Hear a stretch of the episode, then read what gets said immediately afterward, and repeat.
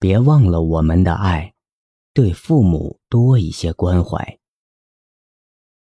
儿子考上大学后，盛先生与太太就又回到了二人世界。家里突然少了一个人，顿时觉得冷清了很多。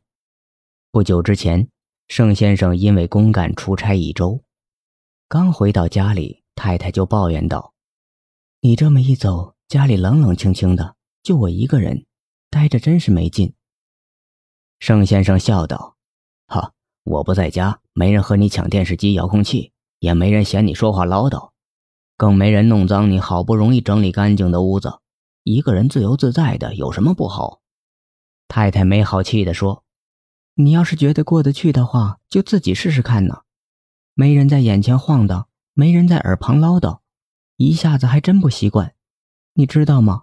我一个人在家，吃饭也没滋味睡觉也不踏实，形单影只，孤单一人，心里空落落的。盛先生摇了摇头说：“人要耐得住寂寞呀，你一个人待一周就不行了。想想我妈。”生前可是一个人过了二十年呢。太太说：“那时我可是叫你每周回去看她的，你不是说忙吗？真是的，现在想想，也不知道你妈当初一个人二十多年是怎么过的。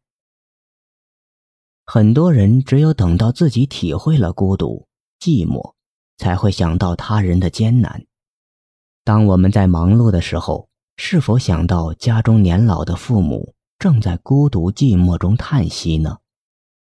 我们应该多留些时间陪陪家中的父母。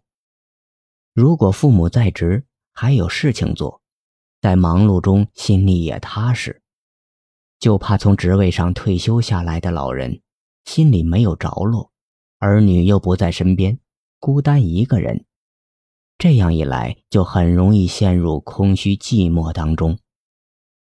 但是我们忙于工作，很少体会父母的心思，即便了解一些，也往往不以为然，却不知道很多在我们看来很正常的相聚与分离，在父母眼中的分量却大不相同。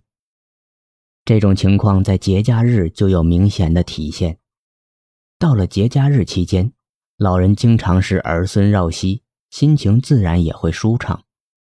但是节日过后，儿孙都回到自己的家，大多数老人又恢复了平静冷清的生活。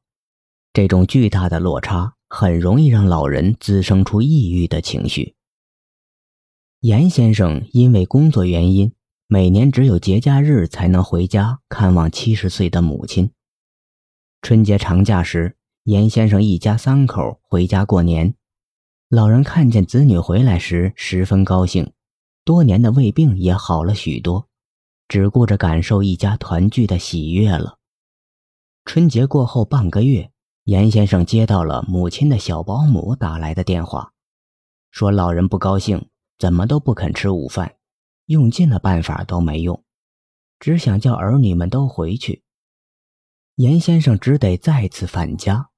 看见严先生的母亲又高兴地吃起饭来。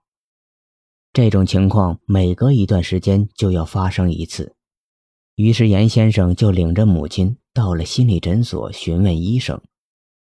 此时母亲才说出自己真实的想法：孩子回家时，我干什么都起劲儿；他们不在身边时，我就总盼着他们回来。有时他们吃个饭就走了。有时甚至一个月都看不见一次，于是我就想让他们回家看看我。欢聚的时刻总是短暂的，从相聚的喜悦到分离的不舍，老人一时很难适应这种变化。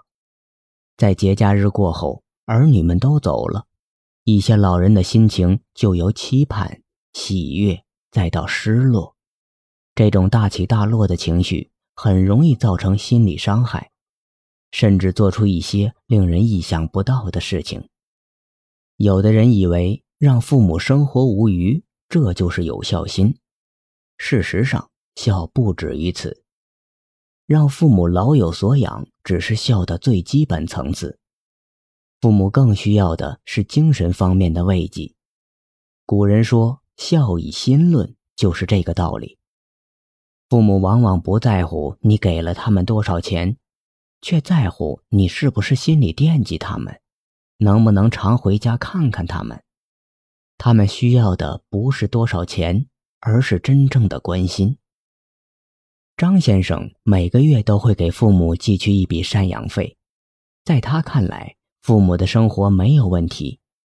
可当父亲生病的时候，他才明白事实并非如此。因为父亲患上了一种心理疾病——空巢抑郁症。这个时候，张先生才想起，以前父亲总是在电话里跟他说，让他有空常回来，自己总是嫌麻烦，每次打电话都说不了几句话就挂断了。张先生看着父亲坐在病床上，就如同木偶一样，翻着自己的照片，眼泪就掉了下来。很多父母都会感慨，虽然吃穿都不用愁，可是总见不到儿女的面，心里总觉得空荡荡的。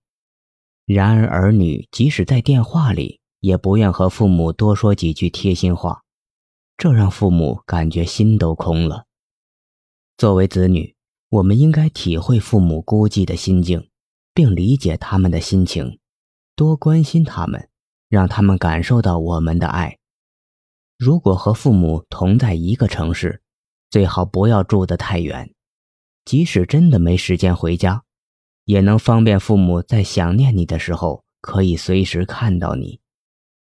而如果你住的地方离父母较远，不方便经常回家，则应该经常打电话回去，与父母聊聊天儿。